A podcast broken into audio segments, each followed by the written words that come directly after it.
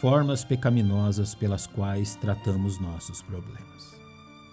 O pecado que invadiu a raça humana trouxe tantas dificuldades que nos é difícil reconhecer seu aspecto mais nocivo, o engano do pecado.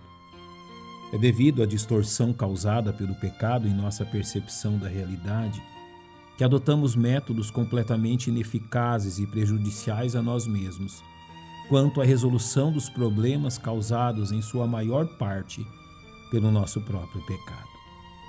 Ao invés de lidar com a causa, o ser humano ataca os sintomas, contornando o problema ao invés de atacá-lo biblicamente, desviando-se do problema e criando outros problemas, com os quais também terá de lidar além da atitude de recuar diante dos problemas da vida, o que acaba o impedindo de chegar ao alvo estabelecido por Deus. Além disto, é prática comum que nos afastemos da solução de nossos problemas por considerá-los impossíveis de serem solucionados, tomando assim uma atitude de descrédito e incredulidade quanto às instruções da palavra de Deus.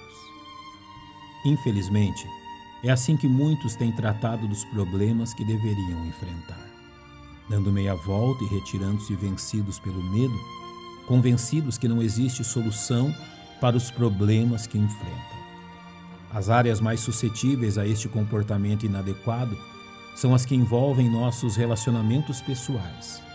Quando então nosso orgulho trabalha a fim de nos convencer que não há fruto algum e enfrentar os desentendimentos causados por nós mesmos.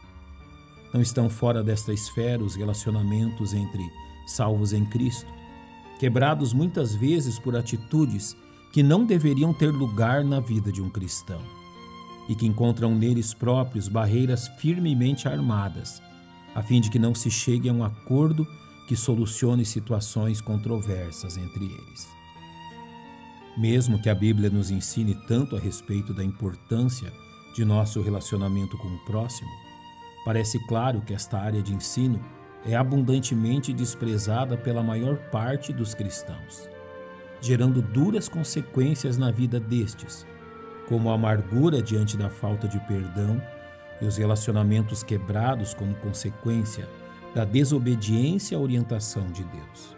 Um exemplo bíblico claro desta forma pecaminosa de tratar seus problemas é encontrado na experiência de Caim registrada em Gênesis, iniciada pela forma pecaminosa com que tentou manter comunhão com o Senhor, o que acabou por causar-lhe profunda amargura, como nos é descrito.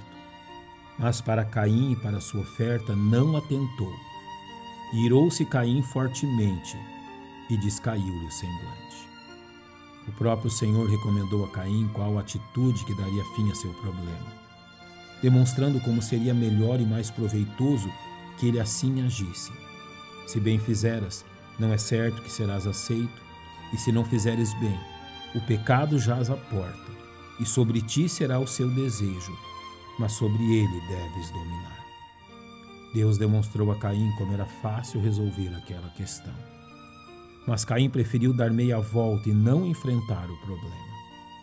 A desobediência de Caim acabou por resultar no homicídio contra seu irmão, em torná-lo um fugitivo e vagabundo na terra, abandonando a presença de Deus.